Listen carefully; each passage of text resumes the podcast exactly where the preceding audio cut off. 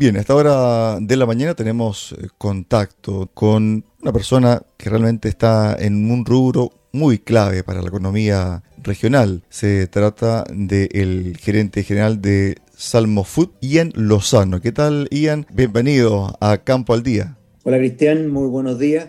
Eh, feliz de estar con usted y con tus auditores. Eh, gracias por, la, por este contacto. Bueno, una de las primeras preguntas que la gente se hace y que escucha el programa es cómo ha enfrentado el rubro esta pandemia y cuál es el balance desde marzo del 2020 a la fecha. Llevamos un año prácticamente combatiendo al COVID-19. A ver, yo te diría que no ha sido, no ha sido para nada fácil. Eh, esto no, no, es solo un problema que tengamos nosotros, sino un problema que tiene el mundo. Eh, y efectivamente la industria del salmón eh, se ha visto muy afectada porque han bajado los consumos en distintas, los distintos mercados y eso indudablemente que nos afecta.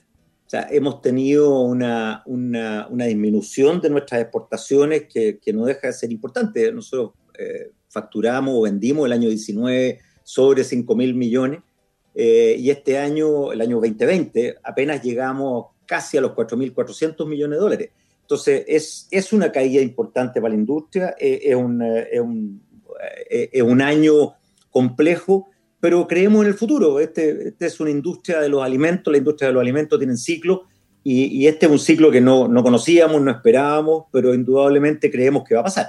Estamos haciendo los esfuerzos en el país para pa tener eh, vacunas, para tener, para superar esto y, y, y, eso en algún minuto vamos, vamos a enfrentar la situación de una forma distinta. El mundo debería empezar a acostumbrarse a esto o, o tener una nueva realidad y, y en esa nueva realidad lo, los mercados deberían volver a, su, a sus volúmenes normales. Ahora, cuando hay una crisis, por lo general los mercados se reinventan. ¿Cómo se ha reinventado el mercado del salmón al tener restricciones, por ejemplo, de venta? A ver, han sido múltiples, ¿verdad? porque lo que ha pasado efectivamente es que los volúmenes se han logrado mantener. Hay ciertos mercados que se han eh, visto mucho más eh, restringidos, como por ejemplo el mercado chino o el mercado brasilero, eh, y en aquellos mercados importantes como son el mercado japonés y el mercado americano, eh, hemos tenido que re, redis, redistribuir o rediseñar las cadenas de distribución, ya sea por, producto, por más productos congelados o abriendo nuestros nuevos mercados definitivamente. Eso tenemos la esperanza de que en el mediano plazo, cuando, cuando vuelva a existir la demanda, la gran demanda que teníamos nosotros, que era enfocada en lo que se llama el ORECA, que es los hoteles, restaurantes y catering, eh, cuando vuelva eso van a, van a estar potenciadas por las demandas que, por, la, por, los mercados que se han abierto a través de, la, de, nuevos canales. Por lo tanto, estamos muy esperanzados en el futuro. Eh, hemos tenido, que, como te decía, que reinventarnos. Hemos tenido un año difícil, pero, pero hay que mirar para adelante y ver cómo, cómo seguir avanzando. Ahora, ¿qué pasa con la crianza? ¿Qué pasa con la producción? ¿También han habido aspectos innovadores con respecto a la crianza de salmones? A ver, la, la, crianza en sí del salmón, lo que ha pasado es que ha tenido algunas modificaciones, pero que han estado enfocados en cuándo cosechar y cuándo mover. Pero, pero los peces no sufren la pandemia, no tienen esos problemas, los que lo tenemos somos los humanos. Y por lo tanto hemos tenido que acomodarnos a una nueva forma de trabajar a una forma de trabajar mucho más restrictiva desde el punto de vista del contacto a las personas, mucho más eh, eh, incisiva o más eh, persistente en el cuidado de las personas, porque tenemos, es nuestro principal capital, el, el, capital humano, y por lo tanto tenemos que cuidar mucho a la gente.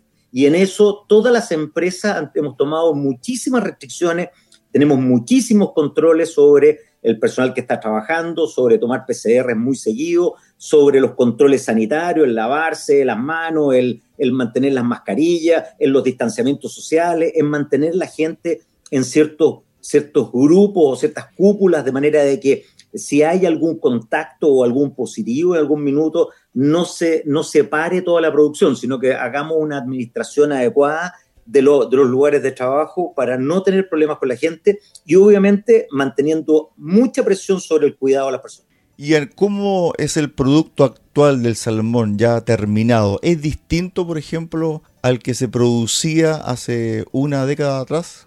No, en lo absoluto. Eh, eh, el mismo salmón.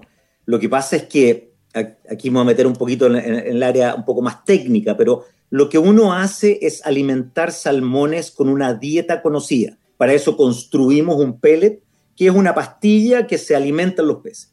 Esos pellets tienen ciertos balances nutricionales y cuando vamos a las proteínas, eh, cada proteína está compuesta por aminoácidos y lo que definimos es que una estructura de aminoácidos es la que favorece el crecimiento de los peces y permite su engorda. Y esos aminoácidos los podemos obtener de distintas fuentes proteicas. En algunos casos, hay algunas que son esenciales, que vienen desde la harina de pescado y los aceites de pescado, y que, y que todavía los mantenemos. Y hay algunas que hemos ido reemplazando por fuentes proteicas vegetales, que es una, una, fuente bastante buena de, de, proteína, que tiene muy buena digestibilidad en los salmones, y en algunos casos, incluso algunas, algunas de ellas, lo que hacemos es eh, hacer un proceso previo a la proteína para darle una mayor digestibilidad pero el, pero el salmón que estamos vendiendo hoy día es igual que el salmón que se vendía hace 10 años atrás. O sea, es, es igual en calidad, en estructura y en, eh, y en, eh, en, en color, sabor, etc.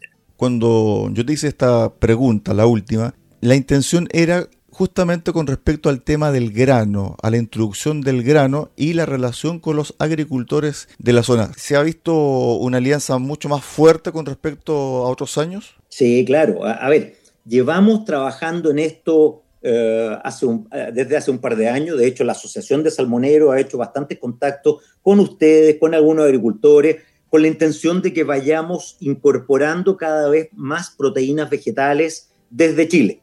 Eh, esto por un problema de volúmenes normalmente se ha, se ha hecho trayendo proteínas desde, desde, otros países o aquellas que simplemente aquí no se pueden producir, como la soya pero, pero sí el trigo es, eh, hay, hay, alto potencial y hay algún, algún volumen de trigo que se le está vendiendo a la industria.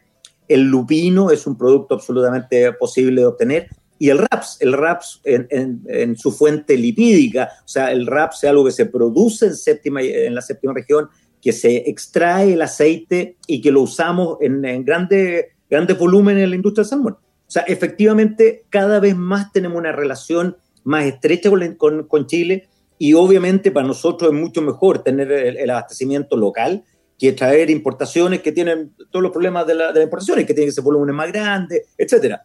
Así que sí hay una relación cada vez más estrecha. Nosotros somos grandes compradores de, aceite de canola, que lo llamamos nosotros, aceite de raps, en Chile, y, la industria en general compra varios insumos. Ahora, hay un potencial ahí interesante. Con respecto a eso mismo, ¿cuánto bajan los costos operacionales al introducir este tipo de grano, al introducir este tipo de producción? No, eh, ahí no hay, eh, no, hay, no hay costos operacionales porque generalmente los mercados se equilibran. Perfecto. O sea, compro aquí en Chile es equivalente al precio que yo compro internado desde afuera. Okay. Pues, es eso los mercados, este tipo de mercados abiertos y transparentes equilibran ese tipo de cosas. Y, de hecho nosotros, ponte tú, para, para fijar los precios de los aceites, ocupamos las bolsas internacionales.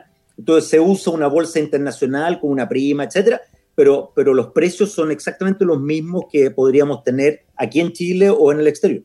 Por lo tanto, ahí la mejora o el, o el ahorro se produce, se, da hacia el productor. El productor es el que obtiene la ventaja por, por tener producción local. Ahora, también es cierto de que los productores locales, para lograr los niveles de producción y las exigencias que tiene la industria, tienen que invertir más. Por lo tanto, no, no, es una producción estándar la que hacen para, para, la, para la industria del salmón, sino que hay algunas exigencias, porque obviamente nosotros tenemos que hacer eh, eh, cumplir con los estándares del consumo del salmón. Acuérdate que esto es un producto alimenticio humano y por lo tanto se hacen altas exigencias desde el punto de vista de la trazabilidad y la confiabilidad de la materia prima que estamos comprando. Eh, lo tenemos que tener registrado y disponible para el consumidor final de salmón en Europa o en Estados Unidos o donde sea. Ahora, ¿este tipo de alimentación podría darle un sello distinto al salmón chileno? Mm, no, es exactamente igual como se hace en otras partes del mundo. Perfecto. No una diferenciación de ese punto de vista con, con, con nuestros productos. El salmón chileno es igual que el salmón que produce Canadá o que produce Noruega. Eh, eh, tenemos la suerte de ser el segundo productor mundial de, salmón, que, es algo sumamente importante para el país y es importante para la región, porque obviamente ser, ser la décima región, el, lugar, o décima y hasta la décimo segunda, digamos, pero, pero principalmente está entre la décima y décima primera, ser productores de, un, de un, producto que es que, que, somos los segundos productores a nivel mundial es muy importante. ¿Qué pasa con el consumo interno, Ian? El consumo interno es algo que hemos tratado de, fomentar, de incorporar. Hoy día hay puntos de venta en eh, la décima región y en algunos supermercados en, Santiago y hay algunos, algunos locales de venta especializados eh, en, Santiago, pero no es algo que sea masivo aún. No estamos acostumbrados a comer tanto, tanto pescado. Eh, y además que la mejor forma de distribución que tiene hoy día en Chile es por la vía del congelado y, todavía no tenemos conciencia de que el congelado es un producto que está mucho más fresco que el producto fresco que se vende en, la feria. Porque, acuérdense, el, pescado se, cosecha y se procesa recién muerto. Nosotros lo, matamos, lo procesamos de inmediato y, eso hace que el salmón congelado sea muy, de muy alta calidad, de muy alto estándar y, muy fresco porque se, está congelado normalmente antes de las 6, 8 horas de que está muerto.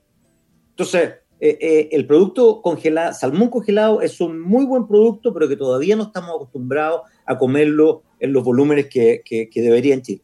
Algo que, que deberíamos aprovechar. Ahora, con respecto a la campaña sobre aumentar el consumo, ¿falta un despliegue mucho más fuerte, más potente? Sí, claro. Lo, que pasa es que estas son cosas que uno hace campaña, eh, eh, la, industria ha hecho campaña, la Asociación de Salmoneros ha hecho trabajo, todos los, todos los salmoneros o gran parte de ellos tienen mecanismos de, distribución, hay algunos que tienen locales, eh, pero, tampoco es algo que, sea tan masivo aún en el país. Yo creo que cada vez va a ser, va a ser más, pero, pero no es un producto que estemos acostumbrados a comer todas las semanas, como, como hay en algunos otros países. Nos quedan pocos minutos para esta entrevista, Ian de tu experiencia personal, ¿qué es lo que rescatas en este último año y que ha servido a la industria y que ustedes desconocían? Algo que ustedes aprendieron sobre la marcha para enfrentar la pandemia. A ver, yo te diría que es algo que, es sumamente importante, que es la posibilidad de trabajar desde cualquier lugar.